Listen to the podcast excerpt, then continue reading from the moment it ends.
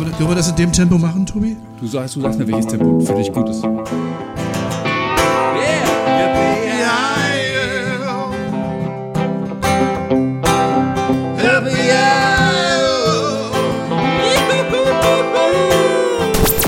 Das war jetzt cool. Willst du, willst du mal hören? Wollen wir mal reinhören? Na klar.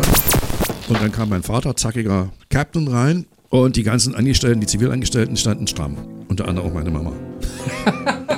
Wie zu Hause. Nach der schwarzen Sand, deine Augen sehe ich, spüre deinen Blick. Nach der schwarzen Sand, nur ein Herzschlag und du nimmst mich wieder mit. Eigentlich Blödsinn gemacht, reines Piratenradio, wirklich, Ja. es war wirklich so, schöne Zeit. Und dann kam Ist dann das im über noch, Country-Abend nicht immer noch so gewesen am Ende? Herr Kollege,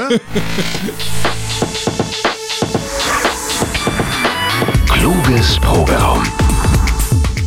Tobi Kluge am Start. Ich grüße euch alle. Gesundes Neues wünsche ich natürlich auch mal noch auf ein gutes, musikalisch aufregendes 2023. Und ich freue mich sehr, dass ihr reinhört in meine neue Folge Kluges Proberaum. Die erste im neuen Jahr entstanden noch im alten. Zwischen den Jahren nämlich habe ich mich mit meinem Kollegen Martin Jones zu Hause in meinem Keller, habt ja so ein kleines Studio zusammengesetzt und wir haben diesen Podcast hier produziert. Martin Jones, der hat ja nicht nur seit gefühlt 100 Jahren Radio gemacht, also wirklich ein Kollege von mir hier beim MDR und im Besonderen ja fulminante Country-Sendungen abgeliefert, 30 Jahre lang also Respekt, ja, sondern der Mann ist ja auch wirklich ein toller Musiker. Nun hat der Sender ihn so, ich sag mal, in den Ruhestand geschickt und da dachte ich mir, äh, nö, dann bitte ein fürstlicher Abgang und ein Podcast nur über Martin Jones und zwar als Musiker und als Mensch. Und ich sag euch gleich zu Beginn, Wahnsinnsgeschichten, filmreif zum Teil und Stoff für eigentlich mehrere Podcast-Folgen. 1956 in Liverpool geboren, der alte Knabe mit seinen Eltern nur wenige Jahre später nach Halle übergesiedelt, ist Martin schließlich zu Zonezeiten bekannt und auch sehr erfolgreich mit seiner Am Jones Band am Start gewesen. Wir reisen heute weit zurück. Es wird, doch kann man schon behaupten, sehr emotional. Es wird auch lustig und Martin, dieser Typ hat einfach äh, nach wie vor, wie ich finde, eine der besten Stimmen am Mikrofon. Und wir hatten ständig Gitarren auf dem Schoß. Meine tolle Telecaster, von der habe ich an anderer Stelle schon geschwärmt. Äh, Western-Gitarren ohne Ende. Eine Taste habe ich auch im Keller, die habe ich zwischendurch mal spielen können. Und wir haben natürlich auch ein paar Songs gemacht, die wir so im Vorfeld ausgesucht haben. Einen hat Martin ausgesucht, einen durfte ich aussuchen und ich durfte auch mitsingen bei seinem großen Hit. Viele äh, können von sich ja nicht behaupten, einen Hit gelandet zu haben. Er darf das. Er hat wirklich einen riesigen Hit damit gehabt, die M. Jones Band. Und so klang der in der Studioversion damals produziert von Matthias Schramm, dem ehemaligen Mitbegründer und Bassisten von Silly. Nacht aus schwarzem Sand,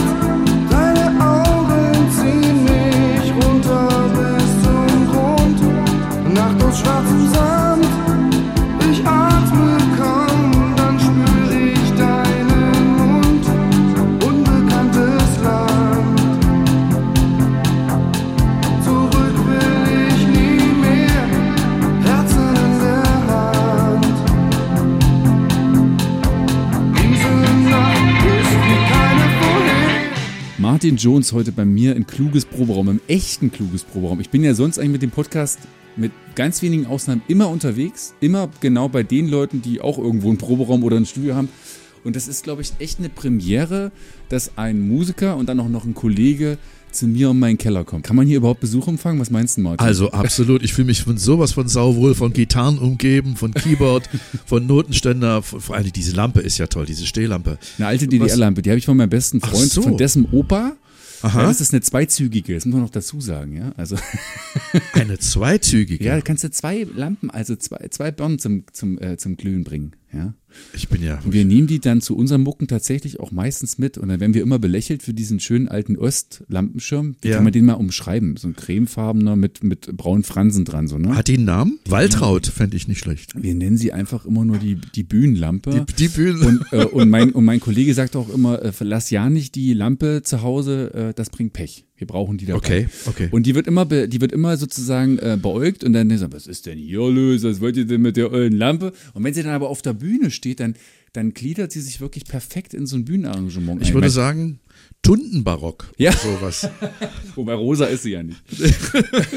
Selbst wenn es wäre, ist doch egal. Das ist ja am Ende auch abgeguckt. Ich meine, das machen so viele Leute Ja. von Clüso bis, ja, dass die dann so eine ollen Lampen da plötzlich hinstellen. Und so für ein Black-Konzert ist das, glaube ich, aufgekommen. Und Und ich mag die, ich mag die auch wirklich gerne. Die strahlt so eine schöne Wärme aus, genau. Und Gitarren habe ich ein paar hier, da hast du völlig recht, aber du hast ja auch noch zwei mitgebracht, über die wir gleich noch sprechen werden, weil äh, die schwarze Chord, äh, die habe ich oft an dir gesehen. Okay. Und dann hast du noch eine Stratocaster mit, Ja. äh, die du uns nachher auch vielleicht noch äh, vorführen wirst, zu der es bestimmt auch eine schöne Geschichte gibt. Warum die? Warum die? Ja, also äh, mir wurde eine Gitarre geklaut aus dem Proberaum. Ich war, also ich wollte zur Mucke fahren, wir wollten einladen. Halle? In Halle. Na, da klauen die doch die. Das sind ja wie die Verrückten da, oder? Äh, das jedenfalls war das Diebischen damals so. Elstern. Das ist, es war so, dass da fehlte ein Amp und ein paar Mikrofone und, und, und meine Gitarre. Ich hatte damals eine Fender Telecaster Custom und die wurde mir gestohlen. Ja, dann hatte ich keine Gitarre. Nun hatte ich das Privileg, ich konnte in Westen fahren.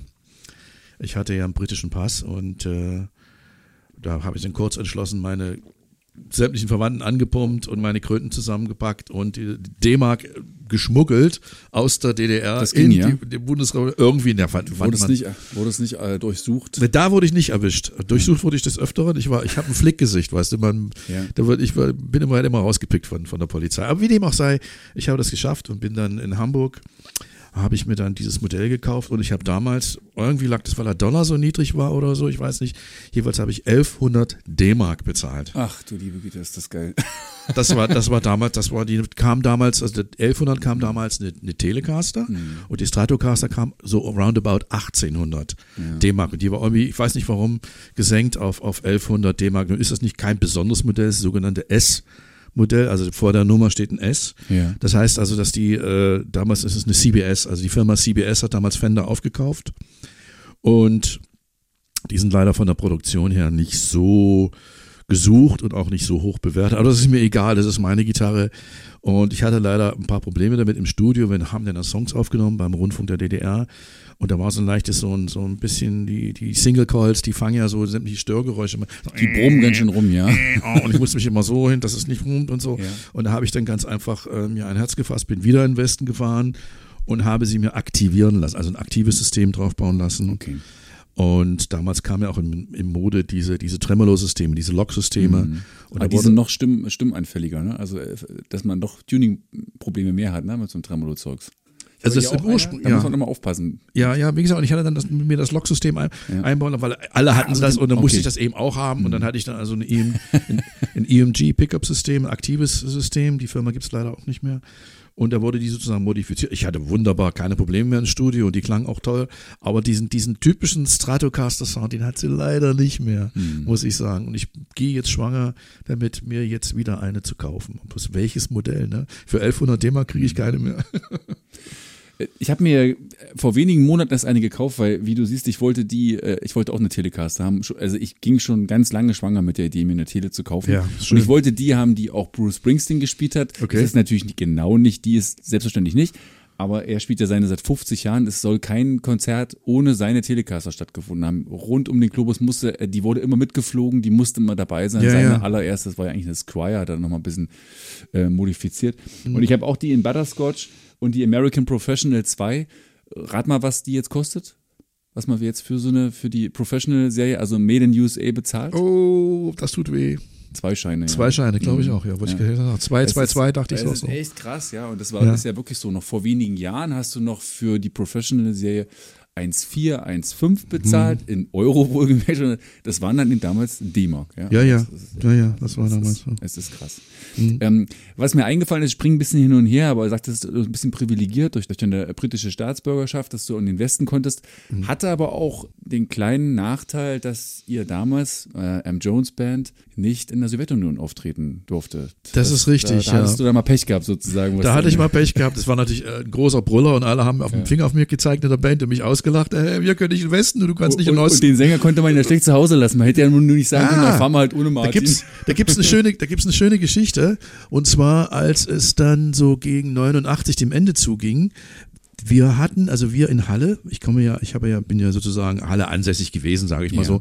Äh, wir hatten äh, eine, eine Städtepartnerschaft mit Karlsruhe, Halle und Karlsruhe, und wir hatten uns gekümmert, ob wir da nicht mal auftreten können Ja. und so. Und die haben da ein großes Fest, das heißt auch das Fest in Karlsruhe, eine große, und da wollten die uns einladen, haben sich auch bemüht über die Künstleragentur der DDR und so und haben uns auch schon plakatiert gehabt. Wir Ja. waren also schon angekündigt, das war noch, das war noch vor es da losging mit Ungarn und so, mit, mit, mit, mit äh, Grenze einreißen und so.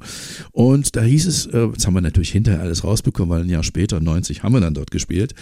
Äh, und da sagte dann der Veranstalter, ja, ihm wurde gesagt, ja, die M. Jones Band kann leider an dem Tag nicht, aber sie können Silly, City, Panko und so weiter und die Pudis und Karat haben, wenn sie das wollen.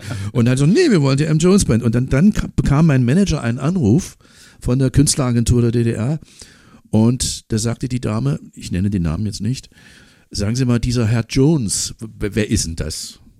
Und er sagte, "Na, das ist der Sänger und der, und und der Bandleader und so. Können Sie den nicht austauschen? Okay. So, und er sagte, nö, können wir nicht. Das ist, das ist seine Band, was soll denn das, ne? Und das ist, das sind so ein so, Double geschickt. oder wie, wie wollten, die wollten, die Band zwar so, aber mich, ich sollte nicht mit dabei sein, ja. Alter. So ein, so ein Quatsch, so ein, so, so ein hirnrissig das eigentlich, eigentlich alles war. Hinterher jetzt kann ich drüber lachen. Damals habe ich mich so aufgeregt. Was sind das eigentlich für Leute? Komm, also, also Inkompetenz in Personen eigentlich, ja. Weißt du, was aus der Frau geworden ist und dessen Namen du jetzt nicht verraten möchtest, was die dann später gemacht hat? Nach Die der ist dann in die Politik gegangen. Ja, irgendwie passt das dann wieder, ja? Die ist in die Politik gegangen. Wie gesagt, ein Jahr später haben wir dann dort gespielt. Das war eins unserer Highlights dann der M. Jones Ja. Band. Aber leider ging das dann die Band dann auseinander, weil die ganzen Förderei und so ist ja, wurde ja gestrichen, es gab keine Förderei mehr, kulturmäßig. Die Band, Jeder wollte auch mal wieder was anderes machen, was völlig okay ist. Jeder wollte mal sich woanders aus einer anderen Musikrichtung beruflich auch etwas anderes machen. Und dann saß ich dann mehr oder weniger auf der Straße und ich muss dir sagen, ich, ich war auch nicht gram darüber.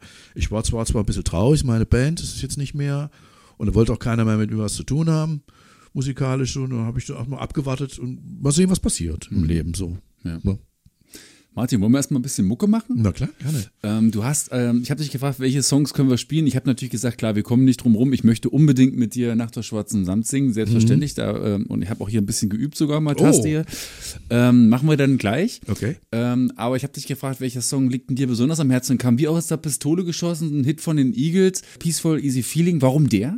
Also erstmal bin ich ein großer Eagles-Fan. Das weiß ich ja. und habe sie dreimal auch live, live erleben dürfen. Und da weißt du, es gibt, es gibt so Songs, da fährst du die Gitarre an und den, den, den verinnerlichst du so dermaßen, nicht nur auf der Gitarre, sondern auch vom Gesang her. Das trifft genau mein, mein Feeling und meine Emotion. Das, das, das fixt mich an.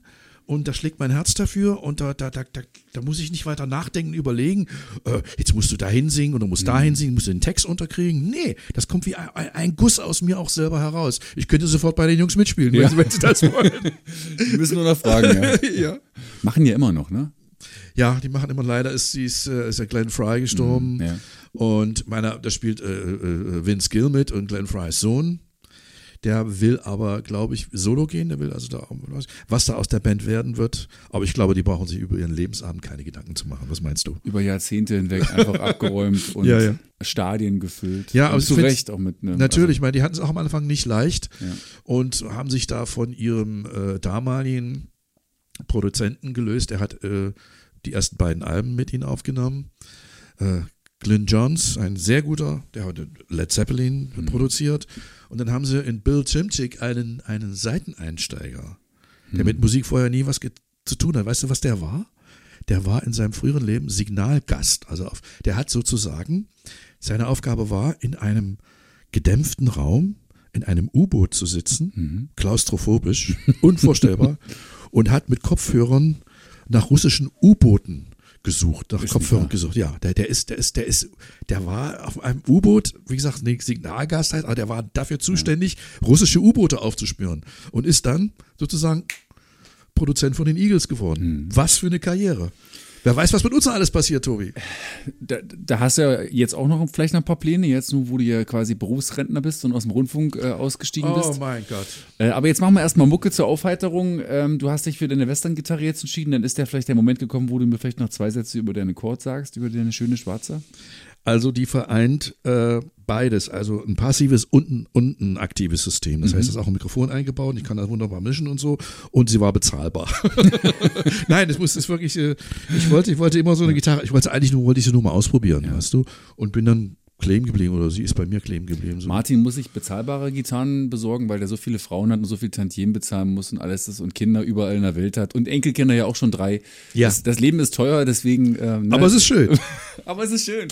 Das ist doch ein gutes Zwischenfazit, deswegen singen wir jetzt erstmal. Ich freue mich.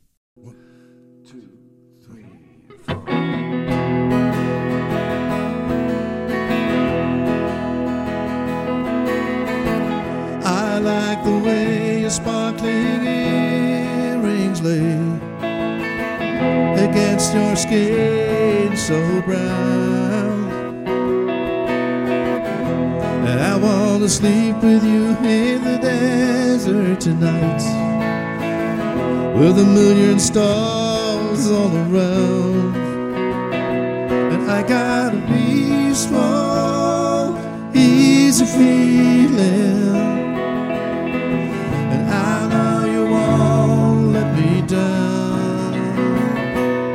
Cause I'm already standing on the ground.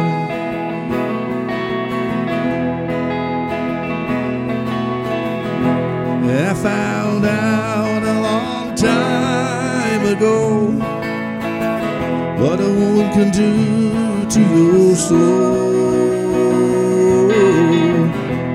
Oh, but she can take you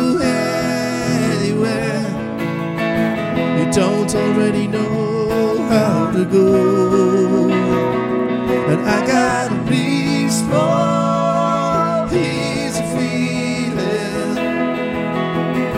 And I know you won't let me down. Cause I'm already standing.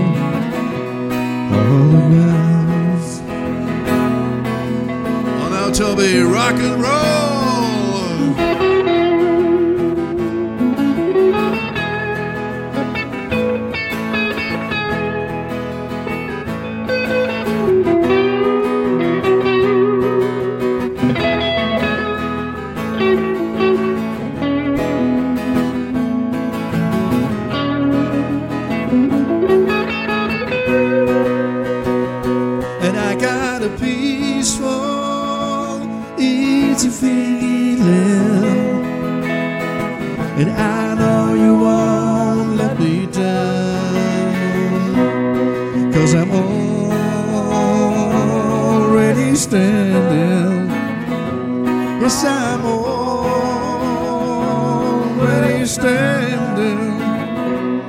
Yes, I'm already standing on the ground.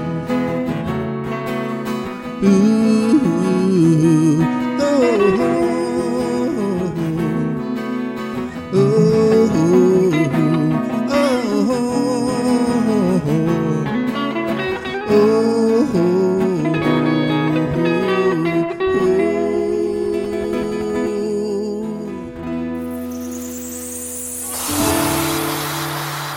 man sich ein bisschen mit dem Leben von Martin Jones beschäftigt, dann kriegt man schon zwischendurch ein bisschen das Staunen, muss ich sagen. Ja? Also du bist ja in, in Liverpool geboren, bist Ja. übrigens so alt wie meine Mama.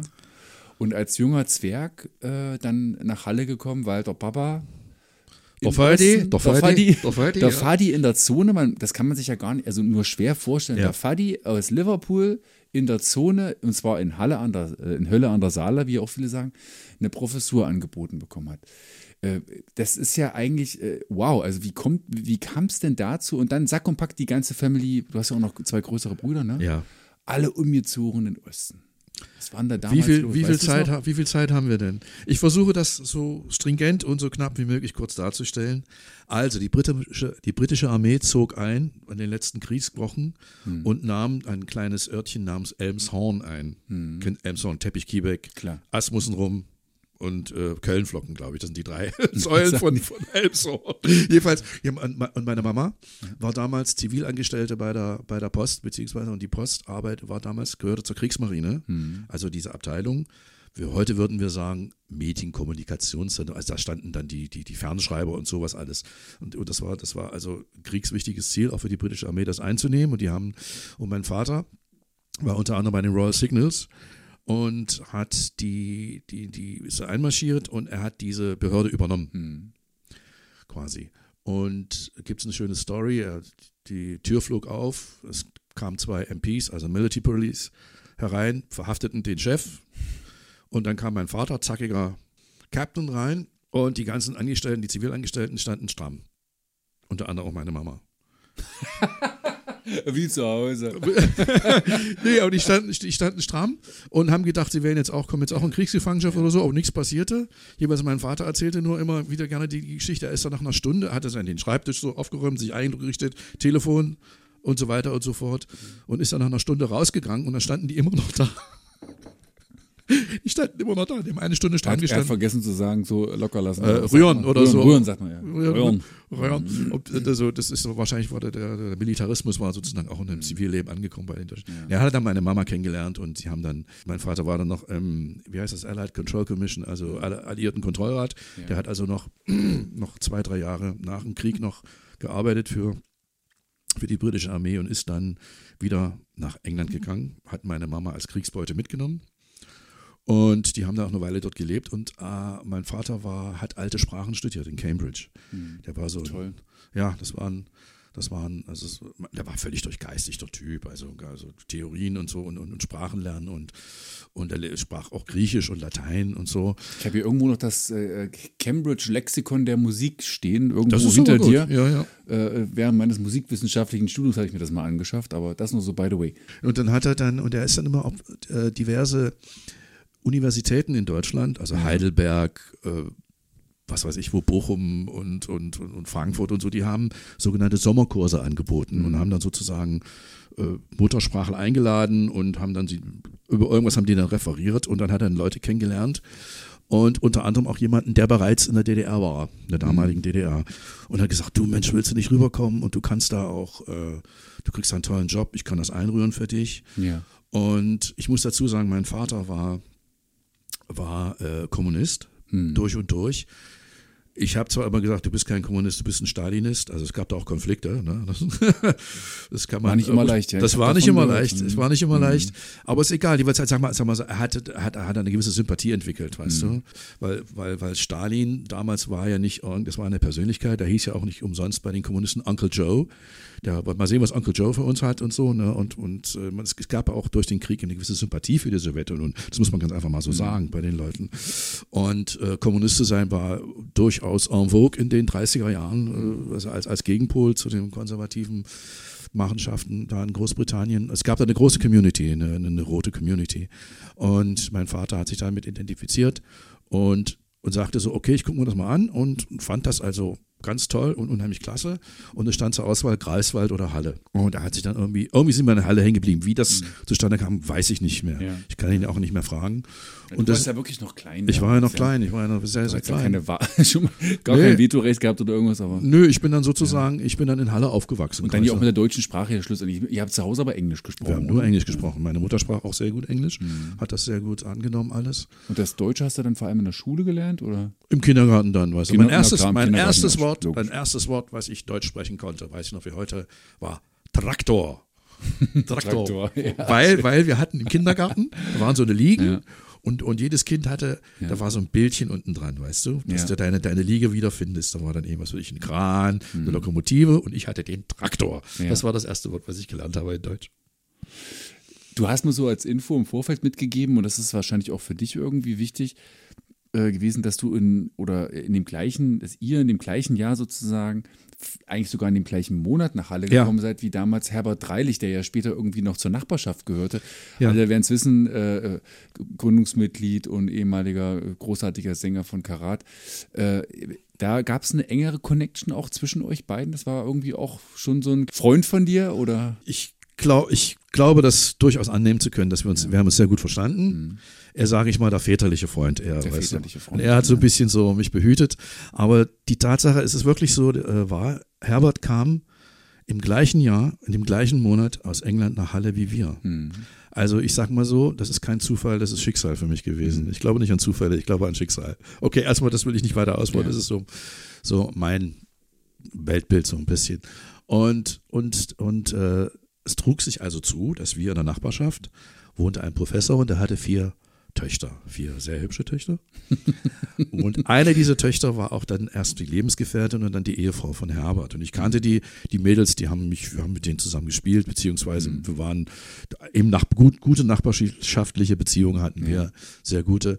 Und dann sah ich plötzlich eines Tages diesen Typen. Lange Haare, Langbart, Lederhose, Ledermantel und eine Gitarre mit einem Gitarrenkoffer. Und da habe ich so gedacht, das will ich auch. da, da war ich, weißt du, 12, 13 oder so, was Ja. weißt du. Und ich hatte, ich hatte allerdings mir schon so Gitarre so ein bisschen beigebracht. Allerdings muss ich sagen, gar Du nicht hast doch immer auf der von deinem Bruder gespielt, obwohl Ja. du eigentlich Flügelhorn lernen solltest. Das war Ich- dir aber nicht sexy genug, ne? Da, macht man, da hat man keine Girls mit äh, abfischen können, Nee, mit das- Flügelhorn, damals ja. zumindest nicht. Ja, gut, das ist die eine Erklärung. Die andere Erklärung, dass ich immer Musik machen wollte, irgendwie, ich wusste bloß nicht wie. Und dann in der Schule, bei uns, bei uns in der Schule gab es dann den Aushang äh, für die Blaskapelle, wir suchen noch jemanden, der Flügelhorn spielen ler- lernen will. Und das da habe ich, hab ich mich dann dran gehalten. Habe ich, dran, hab ich dann so Tonleitern geübt, Flügelhorn. Ich hatte, bekam dann auch so ein Teil, habe meine Eltern damit genervt zu Hause. Fab, fab, fab. Weißt du, du hast ja noch gar keinen richtigen Ansatz, noch keinen richtigen Ton, das dauert noch. Aber da bin ich, das war so ein bisschen so Step into Music, weißt du. Und dann, und mein Bruder, der, der, der hatte auch eine Gitarre bekommen und hat und hat, war auf Musikschule. Nun muss ich dazu sagen, dass mein Bruder Linkshänder ist. Und er musste, musst du dir mal vorstellen, er musste aber richtig rum, also richtig was, richtig, ja. ja, Das war ja zu Zonezeiten wirklich krass. Also, So. Ne? Also wenn du auch äh, wie linksrum geschrieben hast oder sowas, wurdest du ja wirklich umgepolt. sozusagen. ne? Das Und, und da hat er die Lust verloren, ist ja klar, da hat er die Lust verloren, da stand das Ding da an die Ecke. Da habe ich mich dann Das versucht. ja gut, ja. Nee, und dann stand die, und da habe hab ich mich dann so, so dran ge, habe mir dann nebenbei auch mal so, so aus, aus, aus ein paar Brettern und aus ein paar Hast du selber Gummibändern was gebaut, ne? selber was gebaut, aber das, du, das, das war Pioniernachmittag, das lassen wir mal ganz einfach, das war nicht, nicht ernsthaft. Und da habe ich dann die Gitarre in mir so und, und dann, aber ich habe nie, ich habe nicht mit Harmonien angefangen. Ich habe mir nicht mit Tabelle Harmonien, mit, sondern ich fand so diese ganzen Riffs, so, so Pretty Woman, Ja, ja, genau. Day Tripper, Satisfaction, so diese Riff oder sowas, weißt du, und dann Oh well, so und das hat mir, und da, das fand ich geil. Ich frag nicht, wie das aber, geklungen haben aber muss. dein Weg war klar, ja. das war, aber ich sag, sag, sag, das ist es. Das ist, deine Eltern haben das auch unterstützt. Dein Vater hat dich ja viel mit Musik inspiriert, auch dir Ja. Sachen vorgespielt und Also mein Vater war sehr, sehr Musikliebhaber, sehr großer Musikliebhaber, Klassik, Irish Folk, schottische Volksmusik, englische Volksmusik. Ja. Dann hatte mein großer Bruder, der hatte noch Rock'n'Roll-Platten, aber Shellac. 78er Shellac, Rock'n'Roll-Platten, Elvis Presley, was weiß ich, The Coasters und so, was war alles da.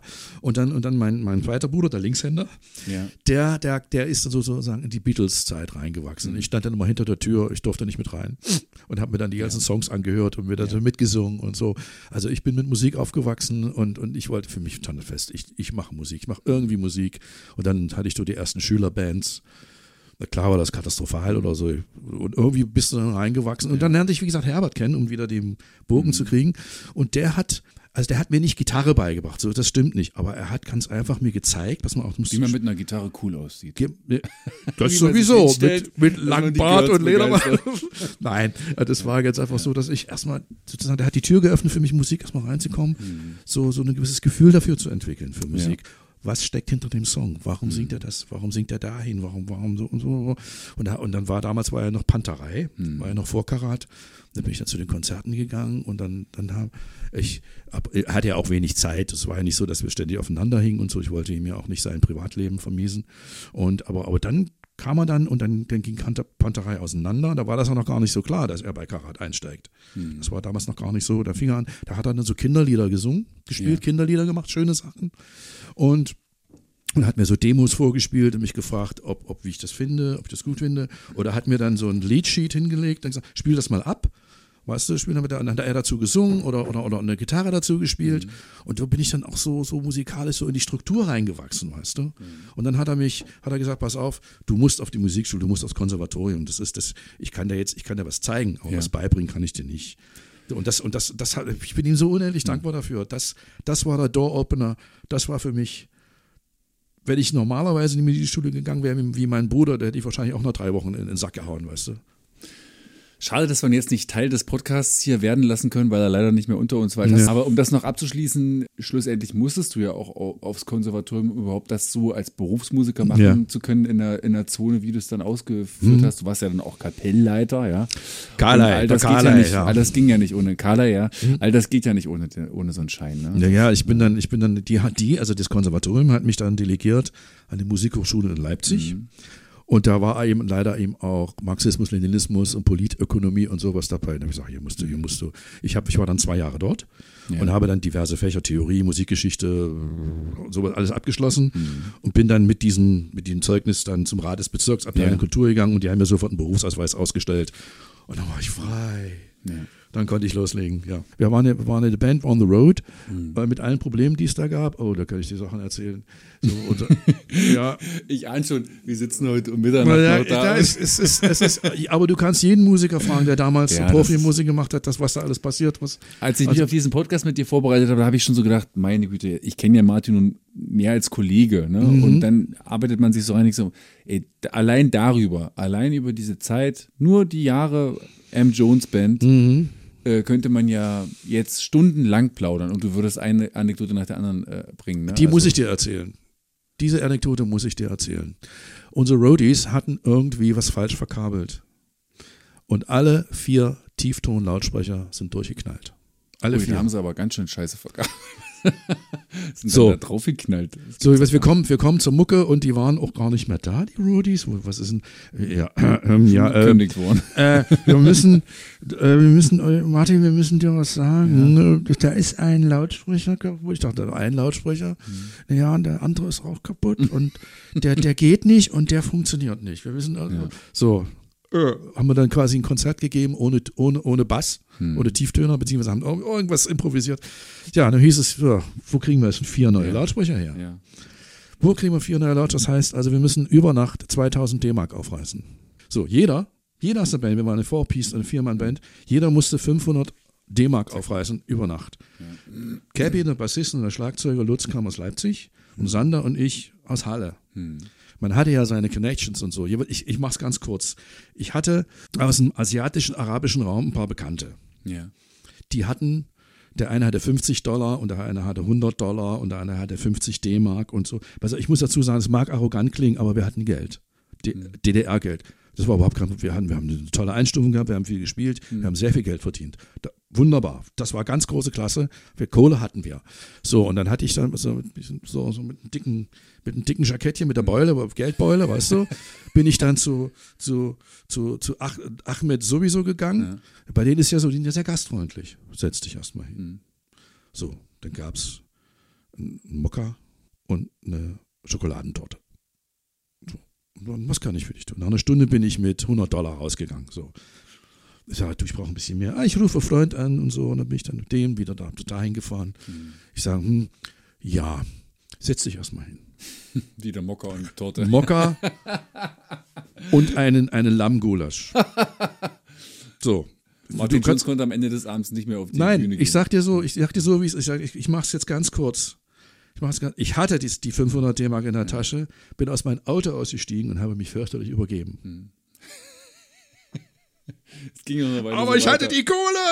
Und du ich warst hatte satt für drei Kohle. Tage. Ich war, ich war krank. Ich war, ich war out. Oh ja. Ich war out of service. Ich, es ging nicht mehr. Und dann haben wir uns dann, am nächsten Tag haben wir uns dann irgendwo getroffen, dann auf der Autobahn, haben die Kohle erst nach Berlin gefahren, Mhm. weil man, wir kannten einen Diplomaten. Ja. der ich hätte auch fahren können, aber das, die Sache ist die, ich musste immer eine, ich musste das immer beantragen. Es hat eine Woche gedauert, ehe ich das Visum bekommen habe, weißt du? Es war kein Problem, ich habe es immer gehabt, aber ich konnte jetzt nicht so, so einfach rein und raus. Ja. Ja, und wir hatten dann am nächsten, am nächsten, zur nächsten Mucke kamen wir dann mit vier Kartons, mit jeweils vier Tieftonlautsprechern wieder an und haben das den Roadies dann überreicht. Ach, bitteschön. Ach, übrigens, äh, die Mucke heute ist für euch umsonst.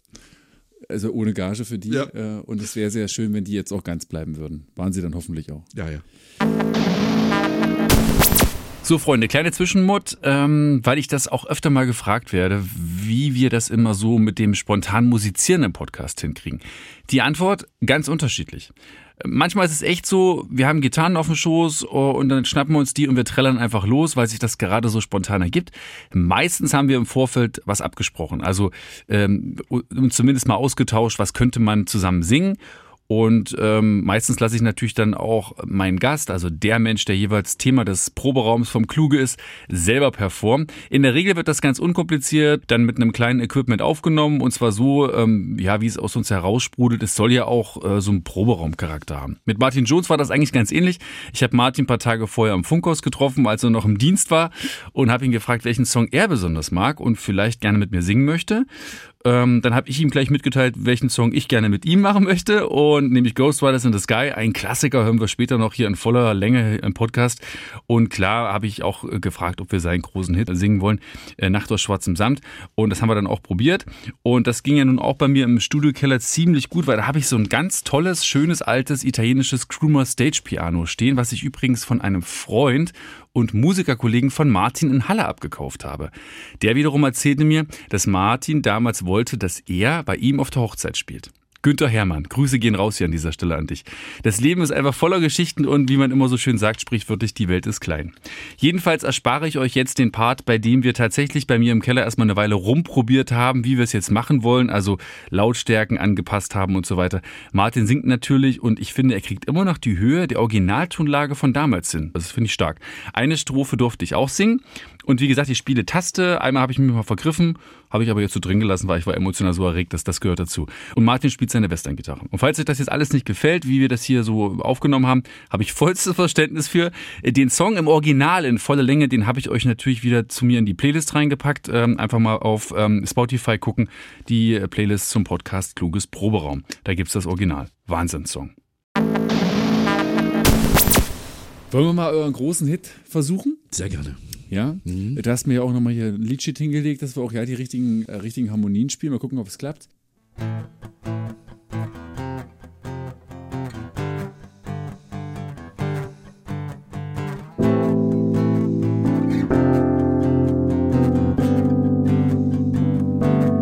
Nacht aus schwarzem Sand, deine Augen seh ich, fühle deinen Blick.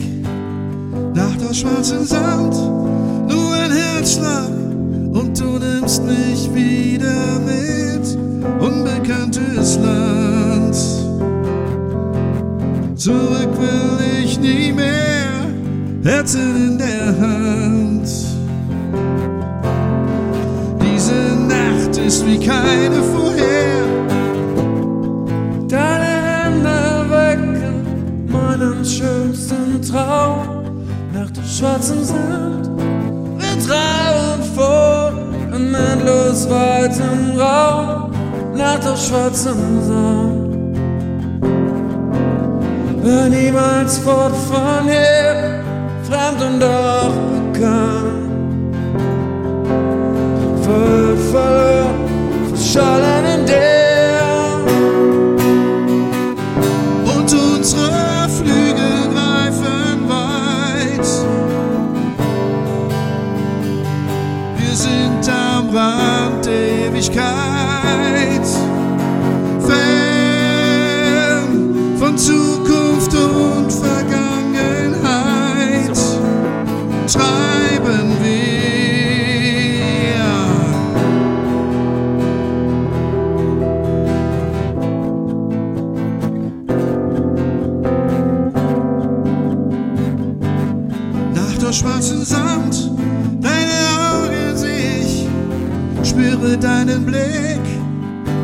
Aus schwarzem Sand, nur ein Herzschlag und du nimmst mich wieder mit. Unbekanntes Land. Ich will nie fort von hier, fremd und doch bekannt. Verirrt, verloren, verschollen in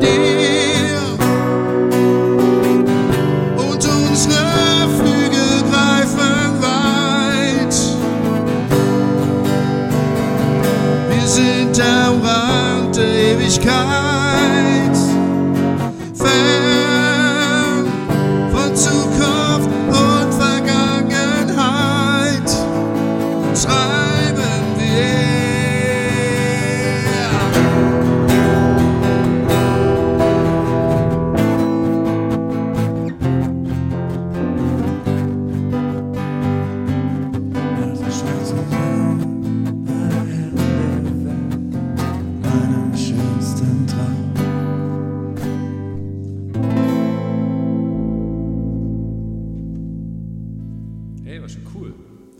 Schön, dass du die Zeile nochmal rekapituliert hast. Das fand ich gut. Wie, wie seid ihr auf, eigentlich auf diese äh, Verszeile gekommen? Hast du irgendwie Samtbettwäsche zu Hause gehabt oder was ist da los? Nee, wie gesagt, wie gesagt das, das Stück hat Sander geschrieben, unser Keyboarder. Ja. Das, das war so ein bisschen, sage ich mal, ich, ich nehme an, ich weiß es nicht, ich, ich, ich interpretiere das so, dass so ein bisschen so Nights in White Satin war so ein bisschen so die Idee, der, Gedanke- der Gedanke.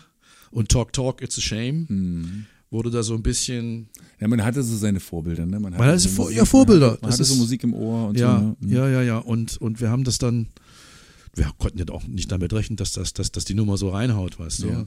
Und wäre Per nicht gewesen mit äh, Zeit, die nie vergeht, Mhm. wären wir Hit des Jahres geworden. Wir waren Zweiter. Aber ich bin denn nicht, deswegen nicht Kram. Äh, Es war ja trotzdem ein Hit. war ja trotzdem ein Hit, ja. Und, und, und das, und das, guck mal, äh, wenn du heute Leute fragst, die M. Jones Band, was bringen sie damit in Verbindung, was haben sie Erinnerungen? Dann sagen sie immer, eure Version von Purple Rain, Mhm. euer Satzgesang und der Samt. Mhm. Das sind die drei Dinge, die, und ich muss sagen, ich bin, da bin ich schon mächtig stolz. Du bist wer, stolz. Du wer, wer kann Ja. wirklich von den, damals sich noch an welche Bands erinnern, ab, abgesehen Mhm. jetzt mal von, von den, den, den gängigen, so, wo du sagst, wo, wo sofort ein Film abläuft vor deinem mhm. Sag mal, wir waren ja nun keine, wir waren ja nun keine, keine Top-Band oder Top-Formation oder Mhm. so, aber ich muss sagen, wir haben gearbeitet. Ich will damit sagen, wir haben meistens Mittwoch, Freitags und am Sonntag gespielt. Du, ich habe mehr Geld verdient als mein Vater. Der hat die Welt nicht verstanden. Der war Dozent, ja. Ja. Okay. Dann kam die Wende und dann ging es euch wie, wie so vielen anderen Bands. Mhm. Äh, von einem Tag auf den anderen waren, waren Ostkapellen nicht mehr angesagt, wollte kein Mensch mehr hören, ihr hattet keine Mucken mehr und das Ende war besiegelt sozusagen. Ihr hattet Sozusagen, dann euer ja. letztes Konzert in, in Leipzig gespielt, in der, in der MB, in der Moritzbastei. Ja, wir haben uns noch nicht mal voneinander verabschiedet damals, so nach dem Motto, naja, also dann, dann, dann irgendwie, man sieht sich irgendwie wieder. Es hat keiner richtig dran geglaubt, dass das wirklich alles auseinanderbricht. Das ist nur eine momentane Situation. Ein, zwei Jahre, dann sind wir wieder so. Nee, war eben nicht so, weißt du. Und unser ganzes Equipment, ich muss dazu sagen, wir hatten keinen reichen Bassisten, wie das in der- DDR so üblich war, kein Henning Potzmann oder so, weißt du. Äh, äh, und und äh, der also die, die Anlage quasi hingestellt hat. Wir haben uns alles selber vom Munde abgespart und das hatte alles über Nacht keinen Wert mehr. Guck mal, wir hatten einen großen Möbel W50, den großen W50. Den habe ich für symbolische 50 D-Mark einem Teppichhändler verkauft. Der hat mal gekostet 75.000 Ostmark. Ostmark. Äh, auch viel Geld. Ja, wollen wir mal nicht. Äh, Wahnsinn. und, ja. also es war alles, alles nichts mehr, war alles nichts mehr wert, die ganze Equipment und so, weißt du. Ja, und Da habe ich schon auch ein paar Tränen geflossen so damals oder, oder hast du das Da war- stark da war- genommen? Das hat mich sehr getroffen. Da war ich so ein bisschen verbittert eine ganze Weile lang. Ich wollte auch nichts mehr damit zu tun haben, weißt du, mit den ganzen. Ich, wollte, ich wollte das ganz einfach auch nicht mehr. Ich, war dann auch- habe meine Gitarre nicht angeguckt, nicht angefasst. Die kann ja nur wirklich gar nicht dafür. Aber es war eben so, weißt du, so, so ein psychologischer Cut gab es da. Und es musste was anderes machen. Und, Du hast ja dann jahrelang auch eigentlich dein Instrument nicht angefasst und mit der Musik erstmal. Also Ja. bist du wieder so richtig losgelegt. Es Ja. gab ja dann die Zeit, aber ja, ja. war ja. dann für dich relativ schnell klar, du machst Rundfunk, du gehst zum Radio Ja. und äh, Da habe ich mich erstmal neu, hat mir ein neues Feld aufgetan, das Mhm. hat mir sehr gefallen. Es war wahnsinnig interessant, weil das ja auch gerade so eine Turmoil war, also alles ein Umbruch und alles, wie, wie wird das jetzt? Und dann, da war noch gar nicht von MDR die Rede oder so, Mhm. da waren wir dann in der Elbe Saalewelle, wir saßen in Halle, haben da im Weißenhausring eigentlich Blödsinn gemacht, reinstes Piratenradio, wirklich, Mhm. Ja. es war wirklich so, war schöne Zeit. Und dann kam ist dann das über noch, Country-Abend nicht immer noch so gewesen am Ende? Herr Kollege, du hattest doch da deine Insel, das war doch auch ein bisschen Natürlich. Piratenradio. Wir, Ja. hatten, wir, hatten da, wir hatten da da gestanden und gesagt, Martin, das machen wir aber so und nicht, bitte. Moment, es war so, es war so, dass dann ab, ab 1.1.92 wurde es ja Radio Sachsen-Anhalt. Ja, ich weiß. Ja. MDR, und dann hatten wir ein ganz strenges Schlager- und volkstümliches Format. Da sind wir alle, die Kollegen, die ich kenne, wir haben erstmal, sind erstmal mit eine kurze Kurzzeitdepression verfallen, was die Musik betraf. Deutsche Schlager und so weiter und so fort. Ich meine, man muss, man muss das ganz einfach sehen, das ist das Format des Senders gewesen und du bist als Moderator, als Musikredakteur, bist, du bist Dienstleister. Du musst Ja, diese Strecke bedienen. Ob, wenn das nicht gefällt, musst du das ja nicht machen. Du kannst ja woanders hingehen. Aber die schönen Jahre, sag ich mal, das wollte ich echt wirklich aussprechen, weil ich dachte, ey, das, das ist, da wären wir wirklich nicht fertig. Dieses Nee. ganze Radiokapitel und diese vielen Jahre, wo der Sender da so schräge Musik gespielt hat, die ja auch seine Fans und seine Berechtigung hatte, keine Frage. Aber den Country Arm machst du ja dann auch schon seit Jahrzehnten und da hattest du doch auch wieder nicht Piratenradio-mäßig. Nein. Äh, es, es gab ein Korsett, aber es ist ja trotzdem irgendwie so schon irgendwie deine Insel gewesen, wo auch von bis ziemlich aus deiner Hand auch. Also ich musste, ich musste ziemlich hohen Deutschanteil spielen. Und das Angebot an deutschsprachigen Country-Songs beziehungsweise Schlager mit Hut, habe ich auch manchmal gesagt. naja, es ist so mal Es so. ist limitiert. Weißt du, es ist ja limitiert. Truckstop, toll, äh, Gunter Gabriel, äh, Tom Astor und dann wird es schon dünner, dann wird es fast, fast Ja, ja. Und dann gab es ja auch viele, dann, viele haben ja dann eigene CDs produziert Mhm. und, und haben dann mir was auch zugeschickt. Einiges konnte ich davon spielen, anderes war einfach nicht spielbar. War einfach ganz einfach von der Qualität und auch vom Ausdruck her. und, Mhm. ich das, das und so und dann haben die natürlich waren natürlich sauer mit mir. Warum spielst du und mich nicht? Ja. Und ich muss, das hat, hat dann polarisiert. Dann haben die wieder Briefe geschrieben So, über, so, über den genau Direktor. so, so, so genau. Weißt du, und, Herr und, Jones, das muss doch mal. so, ja. und, und, und ich meine, ich, ich bin immer, auch heute noch, immer offen gewesen, Ja. wenn Leute gesagt haben, du, wir sind eine Band und wir spielen und wir wollen, wissen nicht, und ich, ich sage, ja, pass auf, schick mir das zu. Hm. Das muss ordentlich angemeldet sein. Ich kann nicht irgendwelche Handymitschnitte, ja. gibt auch eine schöne Story, Handymitschnitte irgendwie, irgendwie senden. Das muss alles äh, äh, Hand und Fuß haben, Labelcode, angemeldet, blablabla. und, und wenn, wenn das okay ist und spielbar ist, dann, dann, dann mache ich das auch und stelle ich auch gerne vor. Das habe ich ja auch gemacht. Aber da gab es dann so, es gibt sehr viele Johnny Cash Coverbands. Unfassbar, ja. Gute, wirklich auch gute. Aber sag mir bitte mal, warum soll ich äh, I Walk the Line als Coverversion spielen, die möglichst nah versucht haben, am, ans Original ranzukommen und wo ich dann sage, ja, dann, dann kann ich doch auch das Original spielen.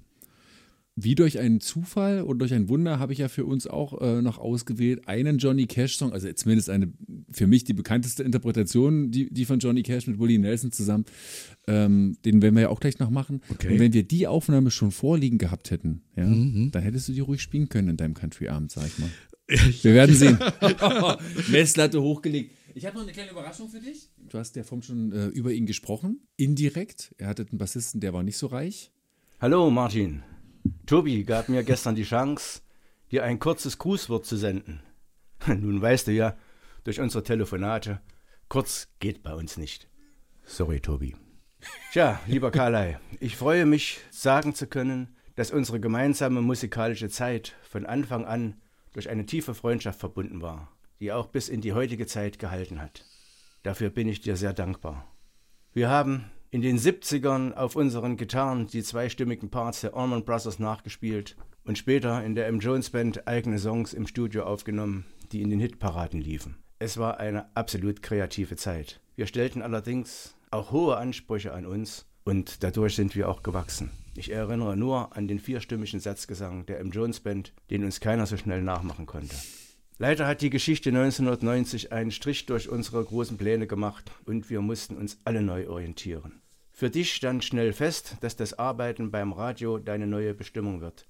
Und das hast du richtig gut gemacht. Nun heißt es sich wieder neu orientieren und bloß nicht dem Trott des Ruheständlers verfallen. Martin, ich bin mir sicher, du wirst zeitnah einen Plan haben. Kleiner Tipp. Lass deine Lebensgeister stets den Musikanten in dir wecken. Ich freue mich auf unser nächstes Telefonat. Wir werden bestimmt wieder viel lachen. Bis dahin, ciao Martin, dein alter Freund Cappy. Cappy, wie er sich nennt, ja. Matthias Kepler. Matthias Kepler. Ähm, ähm, und das, was ich wirklich schön fand, ich habe mit ihm ja auch länger telefoniert, der hat mir auch noch ein paar schöne Infos über dich zugespielt. Ihr seid ja wirklich dicke befreundet, zum Glück, ja. Ja. Da ist die Freundschaft ist geblieben und ich merke ja auch im Talk mit dir, nun wo wir uns auch äh, näher kennenlernen, man kann mit dir wirklich stundenlang plaudern ohne Probleme. Ich habe jetzt auch eine Erklärung dafür, warum man äh, mit dir gut lachen kann und warum ihr eine schöne, wenn ihr telefoniert, eine schöne lange Zeit habt.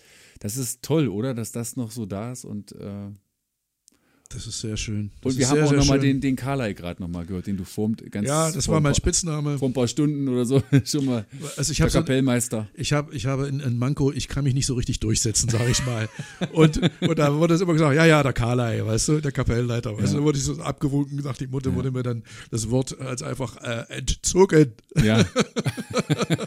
Ach, ach, Cappy, Mensch, du bist eine Seele.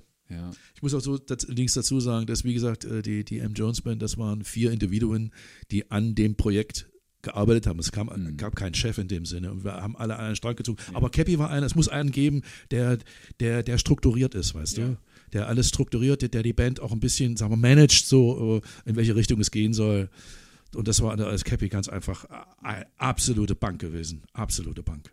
So, dann habe ich noch was. Ähm, da wollte ich dich fragen, ob du, wenn du das jetzt hörst, ob du gleich noch weißt, wann das war. Eine Woche Interpretenwettbewerb, das war in der Karl-Marx-Städter Messehalle auch Zeit für Rockmusik. 20 Rockgruppen, darunter so profilierte wie City, zeigten in der Veranstaltungsreihe Rockzeit ganz unterschiedliche Handschriften.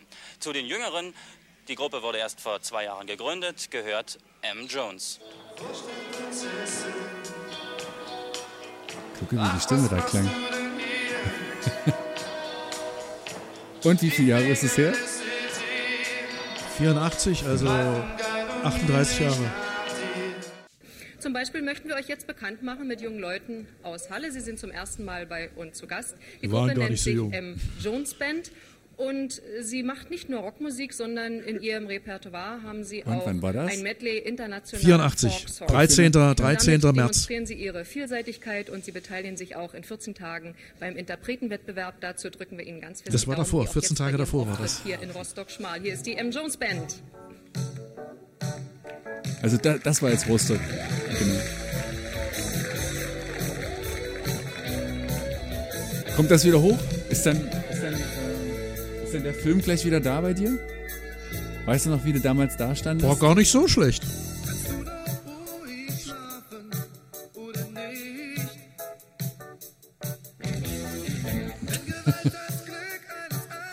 Die Qualität war ja sowieso bei den meisten äh, guten, renommierten Bands im Osten auch hoch, fand ich, von der Qualität. Ne? Es wird so im Nachhinein manchmal so ein bisschen schlecht geredet, aber es war Stimmt echt eine nicht. Es- hohe also- Qualität. Wir, war, wir konnten schon auf unseren Ja. Instrumenten äh, bestehen, so Mhm. war es nicht. Klar, wenn du heute hörst, dass, oh, hätte- das wird's- heute wird es ganz anders machen, aber was soll's, es ist, es ist eben so, Ja. wie es ist. Es ist ein Zeitdokument, weißt du. Ja. Das ist eben so, wir haben das so nach bestem Wissen und Gewissen. Dann kam er noch dazu, dass du dann beim Rundfunk, naja, das sind ja eigentlich, das wusste ich gar nicht, das sind ja eigentlich Postbeamte gewesen. Die waren ja eigentlich bei der Post angestellt. Ja. Und so waren die eben manchmal auch. Weißt du, wenn der mir sagt, die Gitarre mal ein bisschen verzerrt, dann, nee, nee, das geht nicht. Da haben die da so ein Spektrometer gehabt, so, weißt du, sagen, guck mal hier, Tico, das, das, das geht nicht. Tico, das, das, die, wollten, das, die, die Gitarre muss ein bisschen dreckig klingen, weißt du? Nee, das geht nicht, das geht nicht. Und dann haben wir den Bass, den Bass schön eingestellt, bum. und dann sagt der Typ dann so mit verschränkten Armen, den Bass, so wie du ihn hier gehört hast, das war das letzte Mal. Toll. Toll, das, das motivierte natürlich. Ja, du hast ja auch für andere gesungen mit deiner schönen Stimme. Ähm, zum Beispiel ähm, der Kenner weiß es. Du hast ja beim IC Falkenberg zum Beispiel bei seinem großen Hit beim Herz, dein Herz hast du äh, Backings gesungen. Wie kam es Mhm. Ja. dazu? Also, das kam dazu. Er sollte mit dem Song, ich glaube in Bregenz war ein internationales Schlager- oder Songfestival, sollte er teilnehmen. Ja. Und da musste ein eigener Song in Englisch interpretiert werden. Und da habe ich ihm äh, einen englischen Text geschrieben, also quasi seinen Text übersetzt, aber, aber, aber eben auch äh, so, dass er, dass er das gut singen kann. Ich habe das also die Vokale und das alles so schön zusammengesetzt und, und, und hat mich dann eingeladen ins Studio, um das zu produzieren. Und damit er sich das gut anhören konnte, hat, habe ich den Song gesungen in Englisch. Auch eine Spur, eine, eine, eine Guide-Spur gesungen. Weißt du, so. Ja. Und, und dann hat er sich dann hingestellt und er ist ja, hat ja eine wahnsinnig schnelle Auffassungsgabe, Heinz. Und, äh, und hat das dann gesungen und dann haben wir uns das angehört. Ich habe nur, nur ganz wenig korrigieren müssen, so, pass mal auf die Betonung, bisschen so und, äh, the. ja, und, und dann hat er das dann gesungen und, äh, und dann beim Abhören hatten die die Spur, die ich gesungen habe, die, war die auf. Ja. Und gerade so gerade im Refrain. Und dann hatte ich aber, ich habe mich ja nicht, ich, mir, mir ging es ja darum, dass er den Text gut versteht. Und ich habe in irgendeine Melodie gesungen. Ja. Also nahe an dem Original. Und das war zufällig eine zweite Stimme. Und das klang so. Und da sagte der Toningenieur, pass mal auf, du gehst mal am Mikrofon, singst die Stimme nochmal.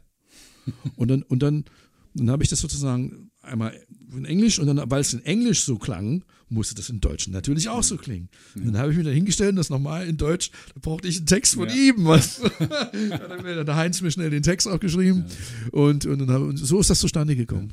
Zufall. Ich habe IC Falkenberg aber auch gefragt, ob er noch einen kleinen Gruß rüberschicken kann für dich, äh, ob er sich an dich erinnert. Echt? Und den hören wir jetzt. Oh, da freue ich mich aber drauf. Da bin ich aber gespannt. Hey Martin Jones, britischer Hallenser. Nacht aus schwarzem Samt, großartiger Titel und Martin Jones, großartiger Radiomann in den letzten Jahren für ein sehr spezielles Musikthema. Schade, dass das zu Ende geht, aber irgendwie eine Tür geht zu, die nächste geht auf. Wir sind alt genug, um das zu wissen. Alles Gute, mein Lieber. Bis bald. Tschüss. Mensch, das ist aber ganz lieb von dir. Vielen, vielen Dank. Ich Den mal wieder gesehen, den Ralf, den IC? Nee, wir haben uns nie wieder gesehen. Ich habe allerdings trotz aus der Ferne immer seine Karriere beobachtet. Obwohl ich ihn zwei, dreimal sogar ins Studio eingeladen habe zu uns, aber da war er dann eben zum Beispiel beim Andrea. Beim André, ne? Und, und äh, lieber Heinz, ich werde dich nie wieder Heinz nennen. Da würde er sich freuen, bestimmt, oder? Wie oft lief der so in deiner. Country-Sendung? Nicht oft. Nicht oft, ne? Schade eigentlich. Ja, ich, hab, ich wollte auch nicht den Leuten. Dabei hat den doch auch ein Jones geschrieben, ne? Ja, ein gewisser 1948, musst du mal überlegen.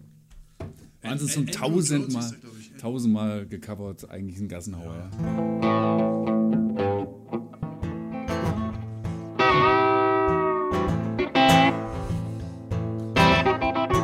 Ja. Yeah.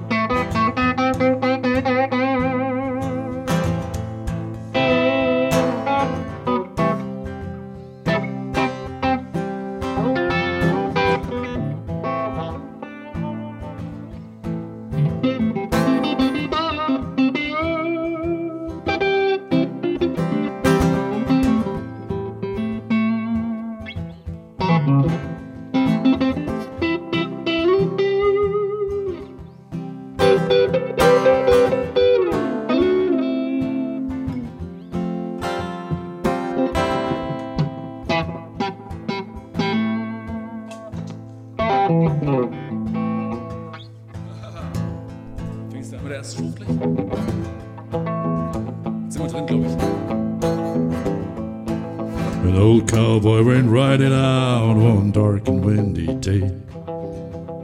Johnny Cash lebt. Upon the ridge he rested as he went along his way. Well, and all the white he heard, the red out cows he saw, they were plowing through the ragged sky and up the cloudy drove. Once were still on fire and the hills that made us They The earth's black and shiny, and the heartbreak's sycophant.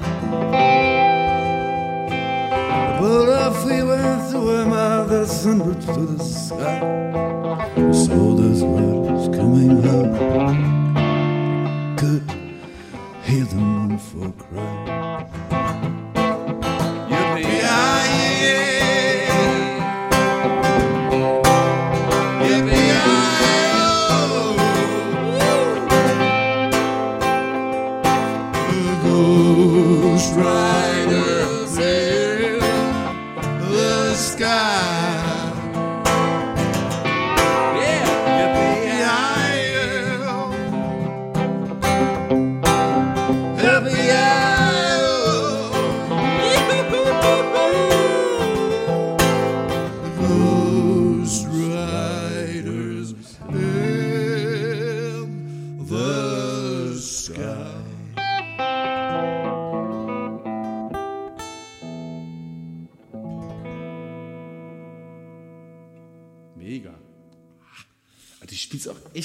Geiles Brett, ey, ne? also es, Das macht mir Spaß. Das macht das mich an. macht dich richtig, das ist richtig Das cool. macht mich an. Das Ja. macht, das ist, äh, tut mir leid, Tobi, aber. Die packst du ein. Du lässt mir die Stratocaster da. Kann man drüber reden, kann man drüber reden. Ich habe deine Verabschiedung gehört vom Sender am 27.12. gegen 22.45 Uhr. Ich habe gemerkt, Martin ist ein bisschen nervös. Letzte Sendung. Du wolltest noch ein paar Botschaften rausschicken. Hattest du das aufgeschrieben? Nein. Genau, es waren eben dann war relativ viel, das ist ja auch ein bisschen redundant, war dann so, äh, das noch und das noch und das will ich noch sagen, das will ich noch sagen. Ähm, und mir, also mir ist aufgefallen, du gehst im Guten mit dem MDR. Absolut. Ähm, und trotzdem ist eine gewisse Traurigkeit da. Trotzdem hörte man raus, also das weiß jetzt ich natürlich, ich weiß es einfach, du hättest auch gerne weitergemacht. Ja. Ähm, aber das hast du auch so gesagt, die Obrigkeit hat das anders entschieden oder ist es anders, ist anders gekommen. Äh, also ich habe schon so eine, so eine Enttäuschung in, in deinen Zeilen gehört. Äh, hatte natürlich was von Abschied. Äh, du hast losgelassen, hast auch nochmal außerordentlich die gute Stimmung betont und dass das eben nicht immer so war. Habe ich mir auch gemerkt. Ne? Also dass da auch äh, dieses ich werde wahrgenommen, da haben sich nochmal ein paar Leute auch wirklich mal einen Gedanken gemacht, haben mir einen schönen Gruß da gelassen. Ich kann mir vorstellen, wenn man sonst abends da, so wie du, ein bisschen später in den Sender reinkommt, wenn alle Festangestellten schon längst zu Hause sind und du rockst da jede Woche, jede Woche, manchmal auch nachts, das ist doch Nachtsendung viel gemacht, dann da sozusagen diese Bude, äh, dass da zumindest glücklicherweise noch die Dankbarkeit nochmal bei dir ankam. Aber ja, oft hast du so zwischendurch eigentlich gedacht, oh, scheiße, dass das mit der Musik nicht weiterging und dass ich äh, jetzt hier so beim Radio gelandet bin. Mhm. Waren, die, waren die Momente auch da, wo du dachtest, ach Mist, und jetzt hier, jetzt bin ich auf der Insel. Und was wir vorhin als Thema schon mal hatten, als die Mikros kurz aus waren, Mhm. weil wir beide ja nur in Magdeburg gestrandet sind, aber beide nicht so richtig Angekommen an, sind. Mhm. angekommen sind in der Stadt. War eine lange Frage, du hast die Frage vergessen. Nee, ich frage mich, wo ich, wo ich jetzt stringent ansetze, das Ja. ist, dass du das auch so mal. Also erstmal, wie gesagt, ich habe, ich finde den Radiomacher den Job, der ist neben Musik machen der geilste, den es gibt. Radio Ja. ist so ein toll, weil du kannst wirklich Stimmungen vermitteln und du kannst ganz einfach Gedanken äußern. Das ist eine Herausforderung und das hat mir Spaß gemacht. Wie Hm. machst du das? Und wie gesagt, und das ist, das meine ich mit dem, dem Moment, wo wir angefangen haben, selber die Sendung zu fahren. Also das am, und habe ich auch festgestellt, dass das Mischpult ist kein Werkzeug, Hm. sondern ein Instrument. Das kannst du genauso bedienen wie ein Instrument. Hm. Du rufst da ganz einfach Sachen ab und fährst die ineinander und es liegt ganz alleine an dir, Hm. was hinten rauskommt. Manchmal hast du es verkackt, okay, das hast du beim nächsten Mal eben halt besser gemacht. Und das hat mir eben die, diese Herausforderung, die, die fand ich alleine schon, abgesehen von der Musik, die ich toll fand. Und ab und zu, sage ich mal, habe ich auch Dinge gesagt, wo ich hinterher mir überlegt habe, oh, hättest du mir lieber nichts gesagt. Aber das ist in unserem Job so. Das ist eben, Radio ist eben direkt ins Gesicht, ins Ohr, ins Herz, hoffentlich. Und es versendet sich ja dann auch. Und wenn, es man, wenn man mal Blödsinn ja. erzählt hat, hat es hat sich's meistens versendet. Dann habe ich auch Fehler gemacht, sozusagen nachts halb vier, dreiviertel Mhm. vier, hast du dann eben mal irgendwelchen, äh, die, die Logorö kam Mhm. dann durch, weißt du. Da hast du eben gesagt, Achtung, Falschfahrer, es kommen ihnen mehrere Autos entgegen. Ja. So, solche, solche Sachen. Oder es ist genullner Uhr, solche, solche, solche, Wortverdrehungen, sowas passierte eben, weißt du. Mhm. Ja. immer, aber hinterher, ich kann drüber lachen. Ich kann wirklich drüber lachen. Ich, ich, hab- ich freue mich riesig, dass ich die, die Gelegenheit, diesen Spaß dazu hatte. Für mich war das Spaß. Mir, mir hat das Spaß gemacht. Mhm. Das war, war, war, war eine Art von Performance. Also das Positive überwiegte sozusagen. Absolut, ja. Strich. Äh, wir sind ja auch mal aneinander ge, äh, geraten, als ich so in dieser kommissarischen Musikchef-Rolle war. Da hat es sich ja ab und an dich auch, weil ich einfach bestimmte Themen komplett bei dir sah, so vom, vom Musikverständnis her, habe ich ja auch gemerkt, das kann Martin machen. Und dann war ich ja sozusagen mit der redaktionellen journalistischen Arbeit nicht so einverstanden und habe dich ja dann auch kritisiert, weil ich sage, das ist mir eigentlich ein bisschen zu wenig. Jetzt rückblickend betrachtet würde ich sagen, klar, jetzt kenne ich dich besser. Du bist eben ein Performer. Du willst du bist jemand, der am Mikrofon glänzt, der eigentlich im Prinzip alles vortragen kann, was man ihm zuarbeitet, weil Okay. du einfach kannst und machst und, äh, und auch auf der Bühne, am Mikrofon, im Sender. Das, das sind, glaube ich, deine absoluten Stärken. So, ne? Du bist jetzt nicht derjenige, der so, ich arbeite jetzt hier mal so ein Manuskript ähm, und dann machen wir das mal jetzt hier so äh, detailgetreu. Also, aber ich glaube, so, ne, das ist. Schuster, bleib bei deinen Leisten, ist Ja. vielleicht auch da das richtige Sprichwort. Ne? Das war, war für mich auch eine Erfahrung, wo ich gesagt Mhm. habe, okay, das mache ich so in der Form nie wieder. Musste das auch erstmal lernen. Ich bin ja kein Journalist, ausgebildeter Journalist Ja. oder so. Ich bin wirklich mehr ein, ein Bauchmensch, weißt du. Mhm. Und, und ich brauche auch ein bisschen Reaktion. Äh, Klar war ich da auch ein bisschen angepisst, aber das gehört immer mit dazu. Das ist, das ist äh, besser so, ehrlich zu sein, als eben andersrum Mhm. oder hintenrum. Und das finde ich ja übrigens ganz toll an dir, dass du auch gesagt hast, ich habe immer mich erstens als Dienstleister verstanden, in allen den Sachen, die ich gemacht habe. Wir sind Dienstleister für die Leute. Ja. Ich kenne das ja auch, Musikkellner, ja. Wir sind, wir sind manchmal nichts Besseres als Musikkellner, wenn wir jetzt irgendwo zu, als Band spielen. Wir covern ja auch viel. Ne? Und nennen es ja gerne anders, weil wir uns immer einen Kopf machen mit den Songs. Das sind immer eigentlich Herzensstücke und Titel, die wir dann auch irgendwie besonders interpretieren wollen. Aber unterm Strich, für die Leute draußen, bist du ein Dienstleister. Ja. Du musst denen irgendwie das Glück verschaffen. Ablenkung von deren grauen Alltag für ein paar Stunden soll, bist du mit dafür verantwortlich, dass es schön ist. Und ist so ein Abend glückt. Und das habe ich mir auch immer angenommen und auch so mich für nichts zu schade zu sein, weil in dem Moment muss ich, kriege ich ein paar hundert Euro, ich soll jetzt hier das machen und auch bin mir ja auch nie zu, wir sind uns da ganz ähnlich, weil ich war mir auch nie zu schade, irgendwelche Boxen zu schleppen oder sowas. Ja, das kann man ja auch einem normalen Menschen, der von früh bis spät arbeiten geht und am Wochenende auf der Couch liegt, gar nicht erklären, was die Motivation ist, dass man dann nochmal die Garage ausräumt und nochmal zwei Stunden bis nach Zwickau oder so fährt. Ja. Ja. Also das ist, äh, das ist das, was uns Mucker dann halt, äh, dann halt verbindet. Ne? Äh, Jetzt haben wir noch mal viel gesammelt. Ich habe noch eine kurze Schnellfragerunde. Das geht schnell. Okay. Und dann darfst du nach Hause zu deiner Frau. Gerne, da freut sie sich bestimmt, dass ich wiederkomme. Genau. Hoffe ich doch. Ähm, wobei, äh, bevor wir die Schnellfragerunde machen, muss natürlich die Frage noch kommen, weil das fragen sie vielleicht auch deine Fans und Leute, die diesen Podcast hören, die dich aus dem Radio kennen, die dich jetzt 30 Jahre und länger gehört haben, äh, die auch jetzt in deiner letzten Sendung oder an dem Tag, an dem wir dich verabschiedet haben, auch gesagt haben, Mensch Martin, wie geht's denn musikalisch weiter? Hier, Cappy auch, ich habe da einen Ratschlag für dich, mach, folge da mal deinen musikalischen Geistern. Hast du schon einen Plan für dich? Kann man dich das jetzt schon fragen, wenige Tage nachdem es in den offiziellen Ruhestand ging? Also ich sage ganz ehrlich, einen konkreten Plan habe ich nicht. Aber, Doppelpunkt, ich gehe seit ein paar Monaten oder Jahren schwanger mit ein paar Songs, ein paar Ideen, die ich, ich, gra- ich will versuchen, da wieder anzudocken, wo ich aufgehört habe. Meine ganz aufgehört habe ich nie. Aber ich will Songs zu produzieren. Und es ist natürlich sehr schwer heutzutage, wo jeden Tag weltweit 60.000 Songs und, und Musikstücke hochgeladen werden. Und da, man wartet nicht auf einen Herrn Jones, auf keinen Fall. Aber ich will es trotzdem für mich gute Qualität liefern. Die Songs werde ich produzieren. Und dann werde ich mal sehen, was ich damit mache, was man damit machen kann. Machst du erstmal für dich? Ja, und wenn es dich glücklich macht und, und wenn du dann auch noch mehrere Menschen draußen glücklich machst, umso besser. Das werde ich auf alle Fälle machen. So, Schnellfragerunde. Zum Abschluss dieses wahrscheinlich Podcast XXL. Wir müssen mal gucken, was alles drin bleibt. Ähm, Halle oder Magdeburg? Ich kenn Halle. Die, ich kenne die Antwort, ja. FC Liverpool oder Hallischer FC? Oh, dickes, dickes Brett. Äh, FC Halle. Und du hast äh, heute beim Kaffeemachen in meiner Küche oben meinen äh, Borussia Dortmund Toaster bestaunt, Ja. den ich irgendwann mal geschenkt bekommen habe, weil ich BVB-Fan bin. Kein Geheimnis. Ich auch. Da hast Ich du auch, gesagt, absolut. den magst du auch. Ja, genau, mag ich Seit. Kloppo-Zeiten, ne? Seit Kloppo-Zeiten, was er da aus der Mannschaft gemacht hat. Und äh, ja, die versuchen eben, das sind eben, die haben eben nicht das dicke Portemonnaie wie der FC Bayern und so. Versuchen, sind, haben auch dick genug, ne? Aktien und so. Okay, äh, aber ich finde es ganz einfach klasse, dass sie immer dranbleiben und die, die, die, die Liga ein bisschen aufmischen. Manchmal stürzen sie mir zu sehr ab. aber mir auch. gut. Mir leider auch. Da Ja. tut mir das Herz weh. Da tut mir das Herz ich bin weh. über meinen Papa dazu gekommen, weil der hatte damals einen Freund bei der Versicherung Continental, der war der damals der Hauptsponsor. Mhm. Und da hatten wir oft Karten und ich durfte als Stippi eben oftmals mit nach Dortmund Oh, fahren. toll. Und, und Mhm. da, wenn du einmal in diesem Westfalenstadion warst, es gibt kein besseres Fußballstadion als das, finde ich. Okay. So. Und wenn man da einmal drin ist, dann bist du sozusagen infiziert.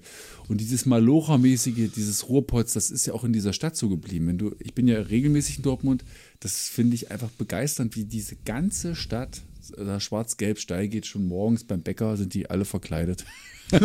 und, und sind schon vor so einem- vor- Karnevalregion, Vor so einem ja- Heimspiel sind die da schon richtig heiß und so. Und das ist, und das macht mich eben an, diese, diese äh, ähm, echte Liebe, also zumindest bei den Fans, bei vielen der Spieler spürt man es eben leider nicht mehr. Ich muss eins dazu noch sagen, weil ich HFC-Fan bin. Ich mag auch den ersten FC Magdeburg. Das sage ich nicht, um irgendwie jetzt äh, Fishing for Compliments, überhaupt nicht. Ich finde das toll, was der FC Magdeburg geleistet Ich hat, auch. was da passiert.